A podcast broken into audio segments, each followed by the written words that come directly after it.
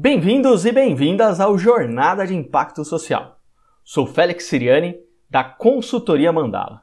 E no episódio de hoje, vamos refletir a origem do Dia Internacional das Mulheres. Quais os impactos, as lutas e as bandeiras que as mulheres levantam e como nós, homens, podemos contribuir com essa luta. Vamos rodar a vinheta e já retornamos.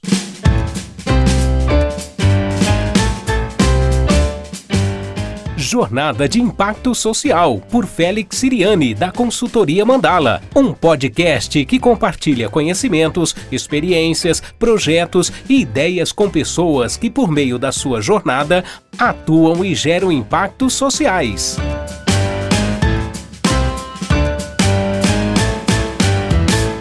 Muito bem. Para recordar o dia 8 de março, o Dia Internacional da Luta das Mulheres, nós precisamos lembrar que a data tem um viés político, um dia de manifestações, de ações, de reflexões pela igualdade de gênero e políticas públicas que vão favorecer as mulheres. Lembrando que temos um episódio, o episódio 11, fala sobre as políticas públicas para mulheres, um bate-papo bem bacana com a Leia e com a Cris Pereira.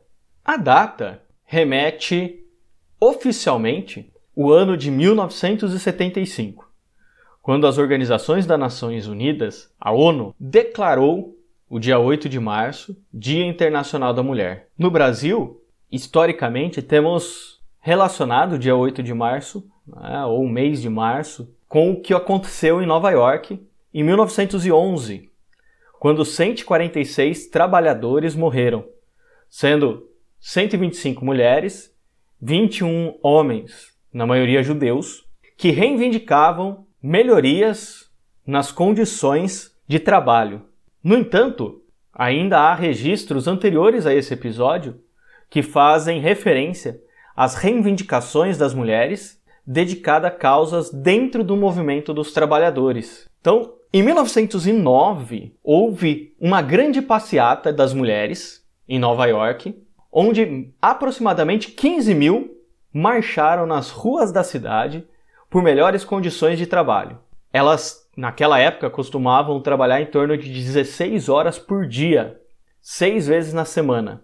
Ali teria sido celebrado pela primeira vez o Dia Internacional da Mulher, nos Estados Unidos. Na Europa, houve um aumento dos movimentos nas fábricas. Então, em 1910, na segunda Conferência Internacional das Mulheres Socialistas, houve a criação de uma jornada de manifestações na Alemanha, de maneira especial, e que pegou toda a Europa. O pedido não era de uma data, mas de uma agenda que proporcionasse melhores condições para as mulheres.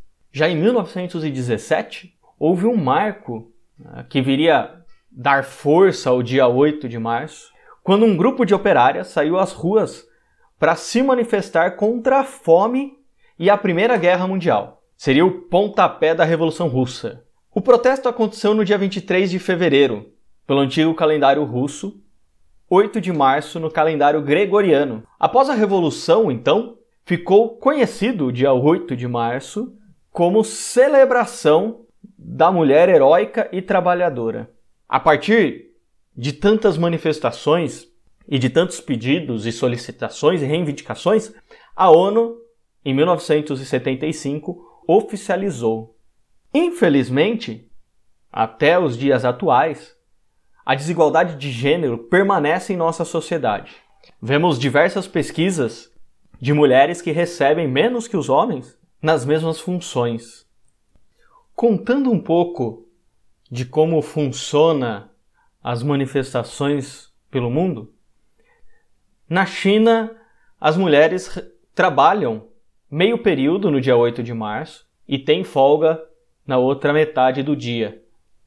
Mas mesmo assim, né, sendo recomendado pelo governo, muitas empresas não seguem essa prática. Nos Estados Unidos, a data é marcada por marchas das mulheres e no Brasil também é marcado por protestos nas principais cidades do país com reivindicações sobre a igualdade salarial, solicitando a garantia de direitos e o fim da violência contra a mulher. O 8 de março, então, é um dia de luta para lembrarmos que ainda há muitos problemas a serem resolvidos. Temos observado que o feminicídio nos últimos dois anos aumentou muito. E para recordar também as conquistas, como o voto, o trabalho, os direitos. Então, nós percebemos que o dia 8 de março, né, ou ainda a luta das mulheres, avançou muito nos últimos tempos, mas ainda é preciso avançar mais. No Brasil, só no ano de 2020, foram feitas mais de 105 mil denúncias de violência contra a mulher. Isso que é registrado.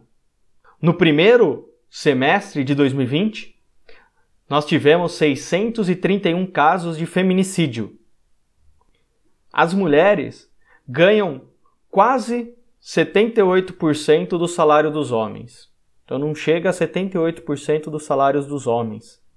Podemos dar flores para as mulheres no dia 8 de março.